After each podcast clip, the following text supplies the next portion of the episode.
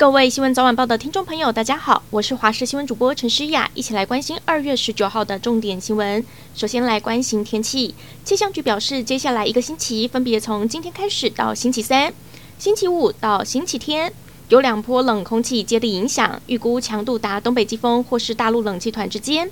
首波最冷的时间点是星期二的晚间到星期三的清晨，台南以北低温下探十一度。南部天气总是艳阳高照，让不少人称羡，但不见雨神报道，可不是一件好事情。除了不可以为水库解渴之外，民生用水恐怕也会受到限制。从三月一号开始，嘉义和台南将分别减压减量供水。虽然高雄有备援水源。七十万吨可以随时上场，但去年年雨量只有九百七十一毫米，几乎是平均年雨量一半，成为观测来史上第五低。如果迟迟再不下雨，恐怕还是隐藏着缺水危机。白沙屯妈祖进香进入第八天，銮轿回銮，上午回到苗栗，现场有二十万人迎接妈祖，把院里和通宵的道路挤得水泄不通，整条马路长长人龙看不到尽头，还有民众准备了七彩烟火和炮城迎接妈祖，非常热闹。今天就是台湾灯会的最后一天，天都还没黑。国父纪念馆的主灯区就聚集人潮，截至下午四点半，灯会展区参观人数已经突破三十二万人。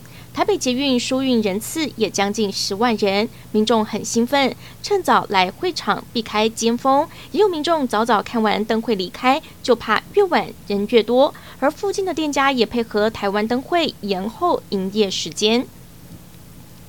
台北市政府邀请中国上海市台办副主任。李肖东等人来台参访，在今天下午，上海访团来到台北市政府参观，但同一时间，市长蒋万安却在其他地方出席活动，引来议员质疑，是不是刻意和上海访团错开行程呢？因为从上海团抵达台湾开始，行程就一直在改，看起来像是要躲避人潮。对此，蒋万安没有正面的回应。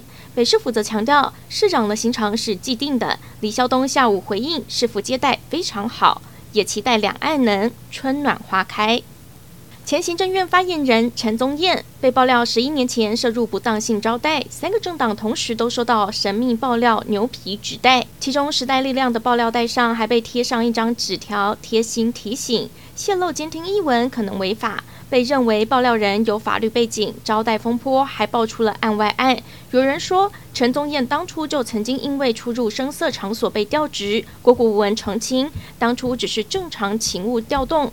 国际消息。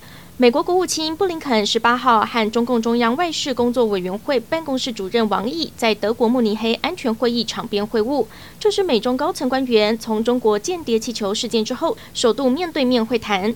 会后，布林肯在 Twitter 发文表示，他当面警告王毅，气球进入美国领空的事情绝不可再犯。而两个人在会面前，王毅在会议上则炮轰美方出动战机射下气球的行为，他说匪夷所思，近乎歇斯底里。